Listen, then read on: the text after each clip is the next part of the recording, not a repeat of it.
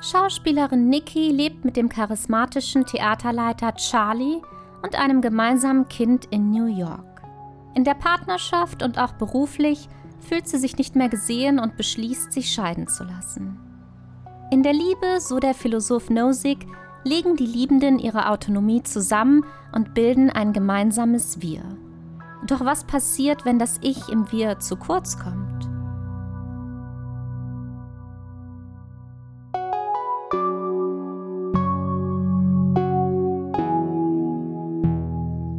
Philosophische Betrachtungen der Liebe Folge 4 Marriage Story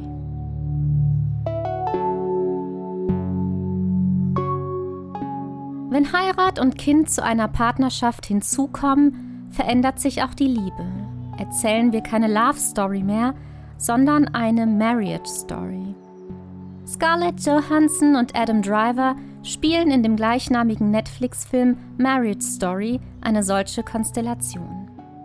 Okay, um, I just think it's a shame that you guys aren't going to get to hear uh, the wonderful things you wrote about each other. She always says I can't write, but I think mine's pretty good. Nicole, maybe you'd change your mind once you heard Charlie's. I don't want to hear Charlie's. We promised to listen. That's right. That's the very first step in this process. Well, I think I'm gonna go if you two are gonna just sit around and suck each other's dicks. Der Film beginnt mit einer Sitzung beim Scheidungsmediator, der die Idee hat, dass Charlie, gespielt von Driver, und Nicole, gespielt von Johansson, aufschreiben, warum der jeweils andere großartig ist. Die Liste an Gründen wird dem anderen aber nicht offenbart. Wir hören sie lediglich im Off und sehen entsprechende Momente aus der Erinnerung, die das Gesagte verbildlichen. Nicole will ihre Liste nicht mitteilen. Sie scheint etwas anderes zu wollen als eine Mediation mit ihrem Mann Charlie. Denn nicht mit dem will sie sich wieder aussöhnen, sondern mit einem Teil ihrer selbst, der sich irgendwann in der Gemeinschaftsidentität mit Charlie verloren hat. Es geht Nicole also um nichts Geringeres als um ihre eigene Autonomie. Wie kam es aber dazu, dass ihr gerade diese abhanden gekommen ist? Naja, die Schauspielerin Nicole, deren Heimat LA und der Film sind, lernt den Theaterleiter Charlie in New York kennen, verliebt sich in ihn und bleibt dort kleben. Die eigenen Wurzeln und Vorstellungen werden nach und nach über Bord geworfen. Der oberflächliche bunte Film weicht dem tiefgründigen abstrakten Theater. Der weitläufige unnahbare Raum LAs weicht dem gemütlichen familiären New Yorks, der seine Idealisierung im solidarischen Miteinander des Ensembles erfährt. Diese radikale Verschiebung krass widersprechender Lebenshorizonte kann nur durch ein Phänomen erklärt werden. Richtig, es ist die Liebe. Der Philosoph Robert Nozick glaubt, die Liebe liefere uns die Begeisterung, die es ermöglicht, die eigene Autonomie in Schach zu halten. Er schreibt, eine zynischere Sicht als die meine könnte Verliebtheit als den zeitweiligen Leim betrachten, der es fertigbringt, Leute so lange zusammenzuhalten, bis sie festgeklebt sind. Small stuff, stupid stuff, and big stuff. All the furniture in our house, it was his taste. I didn't even know what my taste was anymore because I had never been asked to use it. I didn't even pick our apartment. I just moved into his. And I made noises about wanting to move back to LA, but they came to nothing. And we come here on holidays because he liked my family, but if I suggested we do a year or something, he just put me off. Nicole wächst in dem Zusammenhalt mit Charlie durchaus persönlich und beruflich, keine Frage, aber eben nicht so, wie sie es sich einst vorgestellt hat. Sie muss einen Schritt zurück, womöglich einen gewaltigen Schritt zurück dorthin, wo es weder Charlie noch ihren Sohn Henry gab. Und diese negative Dialektik strebt keine Identität mehr mit Charlie an, sondern die mit sich selbst. Nur ohne Charlie können der Film und LA und damit auch Nicoles alter Ego wieder ihre Berechtigung erfahren. Denn der solide, prinzipientreue Charlie hält nichts vom Fernsehen und bleibt dem Theater in New York treu. Nicoles Loyalität galt hingegen immer nur den Visionen Charlies. Mehr noch, mit ihrer gesamten Existenz preiste Nicole ihren Geliebten, den sie zum höchsten Wert erhob. Sie war der Inbegriff der großen Liebenden, wie sie die französische Philosophin Simone de Beauvoir in ihrem Hauptwerk Das andere Geschlecht beschreibt. Sie ist eine andere Verkörperung des Geliebten, sein Abglanz, sein Double. Sie ist er. Sie lässt ihre eigene Welt in die Kontingenz versinken. Es ist sein Reich, in dem sie lebt. Nicole hat versucht, die Welt mit Charlies Augen zu sehen, hat ihn zu einem Halbgott erhoben, zog die Dinge vor, die ihn anzogen. Das Theater vor dem Film, New York vor LA. Über die Liebe wollte sie sich selbst verwirklichen. Ja mehr noch, über die Liebe zu einem Halbgott wollte sie selbst göttlich werden. Doch der Gott ist gefallen, er war ein Betrug. Sobald man ihn nicht mehr anbetet, muss er mit Füßen getreten werden, schreibt Beauvoir. Nikis verdrängtes Ego meldet sich jetzt mit voller Wucht zurück, wünscht die Selbstaufgabe wieder rückgängig zu machen und schließlich ihre Integrität wieder zu erlangen. Doch Mutter, Schwester, das Ensemble und auch der Mediator kommen zu einem anderen Ergebnis, scheinen sich darüber einig zu sein, dass Charlie doch eigentlich ein ganz feiner Kerl ist. Insgeheim sagen sie zu Niki doch sowas wie, was ist eigentlich dein Problem? Also, ich würde ihn mit Handkuss nehmen. Naja, und das ist Nicoles Problem. Niemand sieht nämlich genauer hin. Sieht, dass Charlie eben kein Halbgott ist Überhaupt wird Nicole nicht unabhängig von ihrem Mann betrachtet. Doch gerade das wünscht sich Nicole. Gnadenlose Parteilichkeit. Diese findet sie schließlich bei der hochkarätigen Scheidungsanwältin Nora, charmant gespielt von Laura Dern. People don't accept mothers who drink too much wine and yell at their child and call him an asshole. I get it. I do it too. We can accept an imperfect dad. Let's face it, the idea of a good father was only invented like 30 years ago. Before that, fathers were expected to be silent and absent and unreliable and selfish. And we can all say we want them to be different. But on some basic level, we accept them.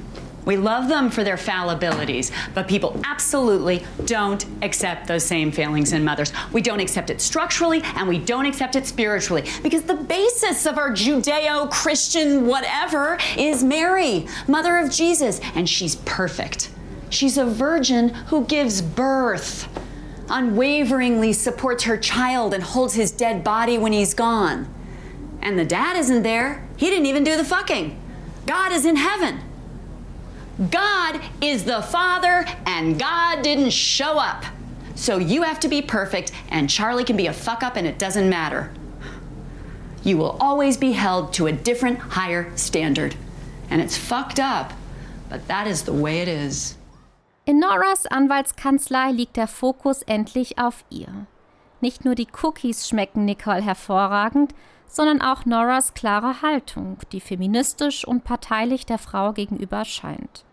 Hier lässt Baumbach Nikki in einem geschlagenen, sieben Minuten langen Monolog zu Wort kommen, während Robbie Ryans Kamera das gekränkte Gesicht im Porträtformat heranzoomt. Nikkis graues Hemd scheint mit der grauen Wand hinter ihr zu verschmelzen. Ein Sinnbild für die Selbstentfremdung. Nora hingegen blüht farbenfroh auf ihrer Couch auf, den Blick dabei ausnahmslos auf Nikki gerichtet. Sie nickt verständnisvoll und hält Blickkontakt wie eine gute Freundin, meint die diffusen Worte Nicoles zu verstehen, während die ZuschauerInnen und auch Charlie später etwas ratlos zurückgelassen werden. Nicole erlebt sich bei Nora anerkannt und autonom, wenngleich an Bedingungen geknüpft, die erst im Zuge des Scheidungsprozesses in ihren perfidesten Abgründen sichtbar werden. Die Kosten einer Autonomie, die in der Partnerschaft mit Charlie untergeordnet war. I think we try and settle today. Settle meeting what? She gets LA. No, Bert, just no. I mean, we have to win this. Remember, the win is what's best for Henry. And if you guys go to court, he's going to get pulled into it. But if he stays here and I stay in New York, that's just then I won't. I'll never get to really be his parent again. It'll be different. It won't exist. So maybe you move here. You heard what Amir said about the space. Fuck the space, Bert. Fuck the space. I'll do whatever you want me to do, but this is my advice. I've seen these things go on and on, and the burden of these battles is immeasurable. I had a client get colon cancer and die before he and his wife came to agreement. In einer Partnerschaft, so glaubt Nozick, bilden die Menschen ein Wir und legen ihre Autonomie zusammen. Sie begrenzen ihre eigenen Fähigkeiten und Rechte zum Fällen von Entscheidungen. So lassen sich einige Entscheidungen nicht mehr allein fällen. Wo man wohnt, wie man lebt, wie man als Freunde hat und wie man sie trifft, ob man Kinder hat und wie viele, wohin man reist, ob man den Abend ins Kino geht und was man sich ansieht. Jeder überträgt einige frühere Rechte, bestimmte Entscheidungen zu fällen, einseitig in einem gemeinsamen Fonds. Irgendwie wird man gemeinsam darüber entscheiden, wie man zusammen sein soll. Entscheidungen also, die Auswirkungen auf das eigene Wohlergehen haben, werden nicht mehr allein gefällt.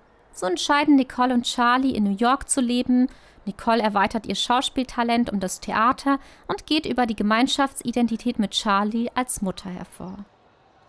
Teil eines Wirs zu sein, so Nozick, bedeutet zwar, dass man eine neue Identität hat, quasi eine zusätzliche, aber nicht, dass man keine individuelle Identität mehr besäße. Aber das scheint Nicole doch jetzt zu glauben, nämlich dass sie ihre individuelle Identität an Charlie verloren hätte. Sie im Wir mit Charlie untergegangen sei. Charlie habe nicht genauer hingesehen, er habe sie übergangen. Doch das ist für Charlie völlig unverständlich. Glaubt er doch, dass beide bis zuletzt an dem Wir beteiligt gewesen seien. Und an dieser Stelle stecken die beiden fest, völlig unfähig, den Standpunkt des anderen einzunehmen. Nicole will sich wieder autonom erleben, von daher sieht sie keinen anderen Weg, als sich von Charlie zu trennen.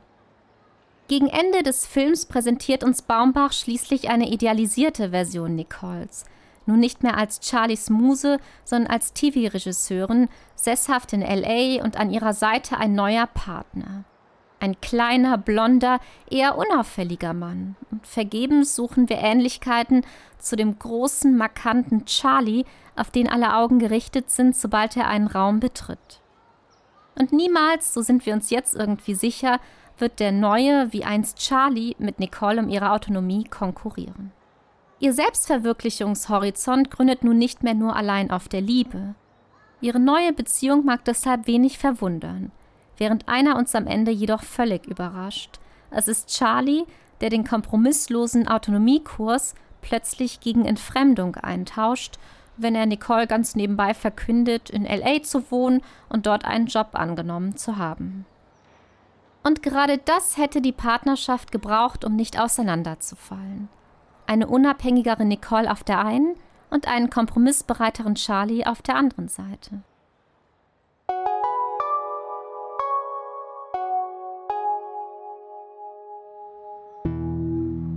Ein Wir kann nur dann gelingen, wenn beide Seiten ihre Autonomie zum Wohlergehen beider zusammenlegen.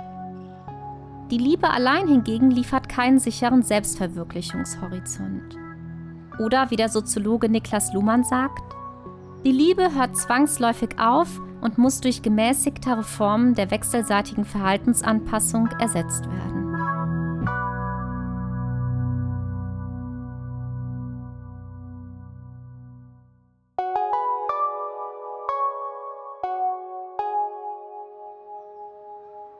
Wenn euch meine Arbeit gefällt, könnt ihr mich gerne per PayPal oder Coffee unterstützen. Über PayPal könnt ihr mich ganz einfach mit einem einmaligen oder regelmäßigen Betrag unterstützen, je nachdem, wie viel euch mein Content wert ist. Coffee bietet sich an, wenn ihr mich mal auf einen virtuellen Kaffee einladen oder aber mich regelmäßig durch einen Mitgliedsbeitrag unterstützen möchtet. Für meine MitgliederInnen besteht bei Coffee der Raum, sich auszutauschen, an Abstimmungen teilzunehmen und exklusive Episoden anzuhören. Ein großes Dankeschön an alle meine UnterstützerInnen. Ihr ermöglicht diesen Podcast. Weitere Informationen findet ihr auf meinem Blog sibylvain.de.